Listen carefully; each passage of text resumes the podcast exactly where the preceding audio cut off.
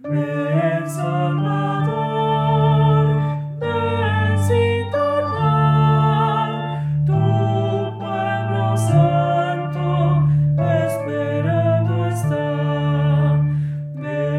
Santo Evangelio según San Lucas. Hubo, en tiempo de Herodes, rey de Judea, un sacerdote llamado Zacarías, del grupo de Abías, casado con una descendiente de Aarón, llamada Isabel.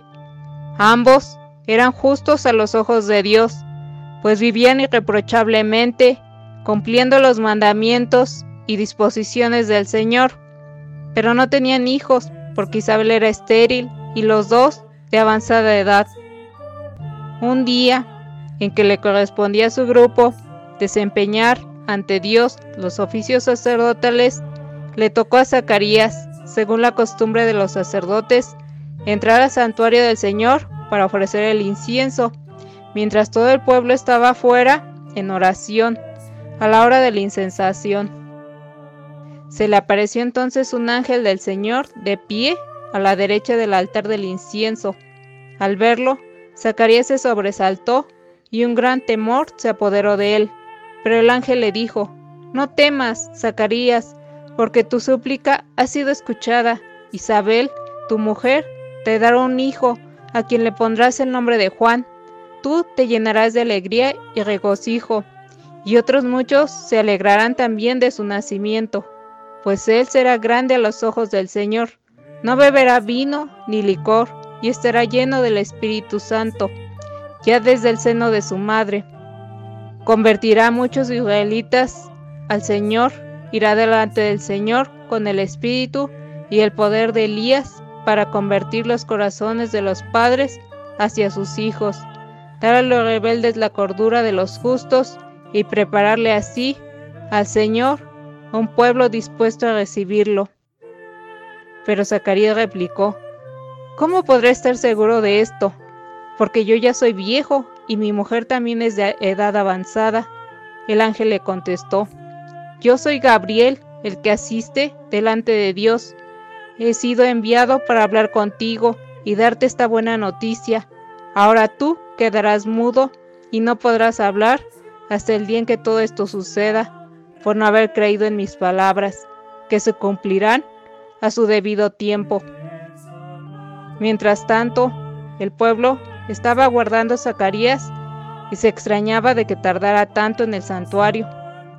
Al salir no pudo hablar y en esto conocieron que había tenido una visión en el santuario.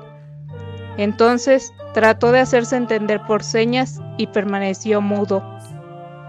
Al terminar los días de su ministerio, volvió a su casa poco después concibió Isabel, su mujer, y durante cinco meses no se dejó ver, pues decía, esto es obra del Señor, por fin se dignó quitar el oprobio que pesaba sobre mí. Palabra del Señor.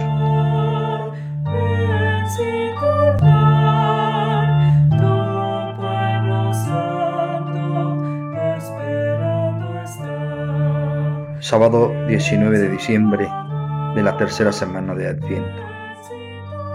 El Santo Evangelio según San Lucas, en el capítulo primero, versos del 5 al 25, nos anuncia el nacimiento del Bautista, que nace de padres ancianos, significando el Antiguo Testamento.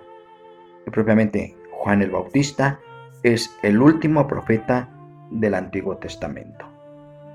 El adviento es el tiempo de la esperanza, pero ¿qué sucede cuando la esperanza ya no parece posible?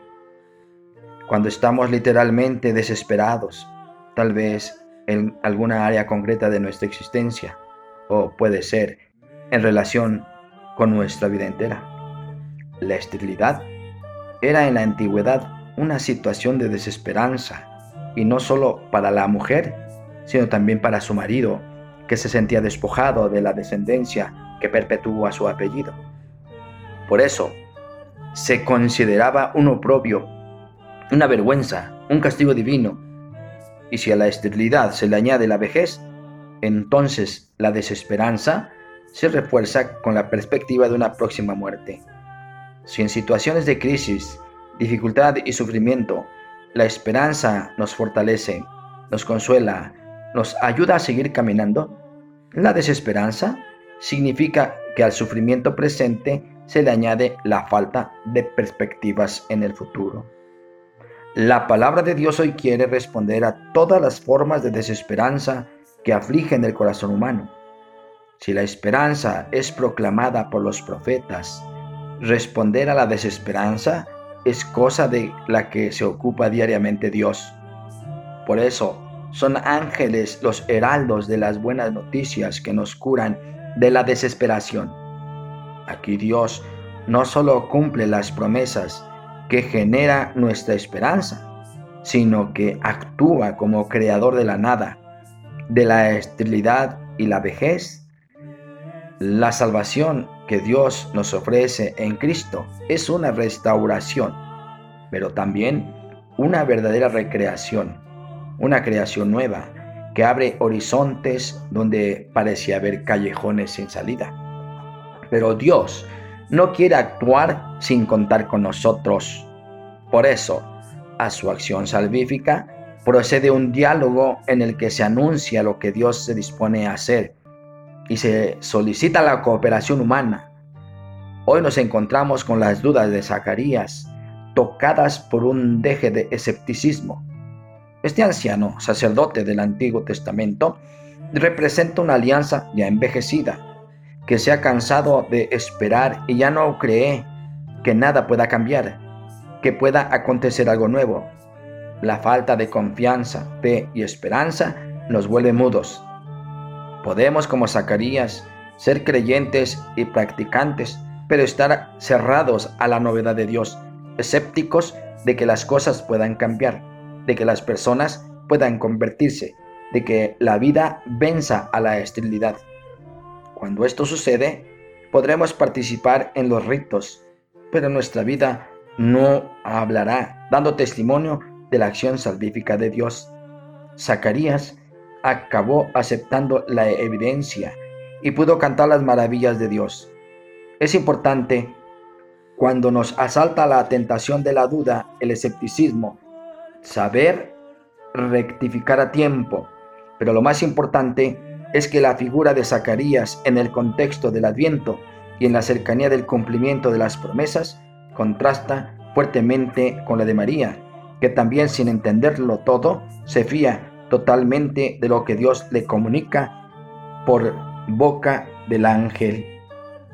Para ayudarnos a entender los planes de Dios, hoy, por ejemplo, escuchamos el anuncio del nacimiento de Sansón y el de Juan el Bautista.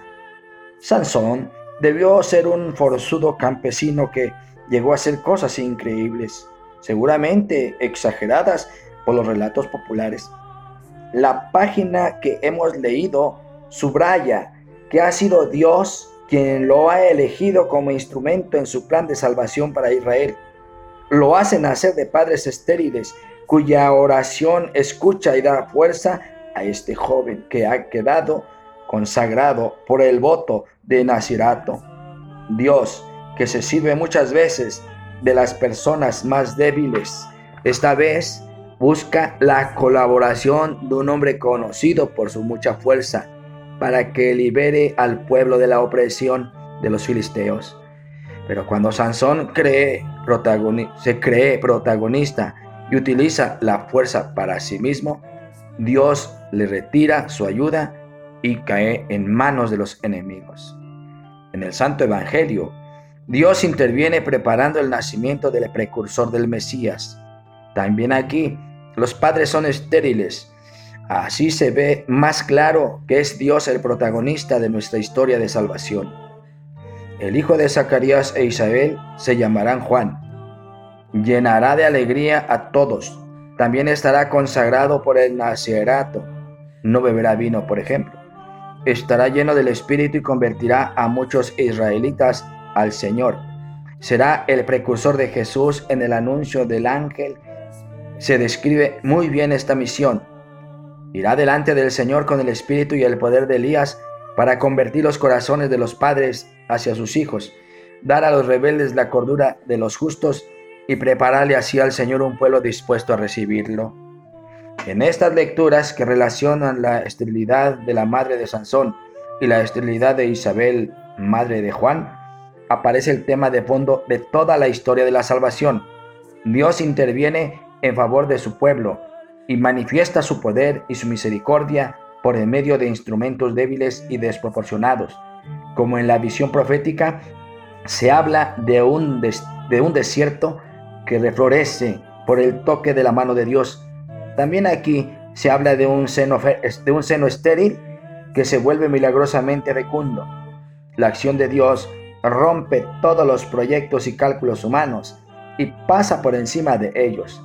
Donde no se ve sino impotencia e insignificancia, allí surge la sorpresa de una solución inesperada. Zacarías no logra entrar en esa perspectiva que lo sobrepasa.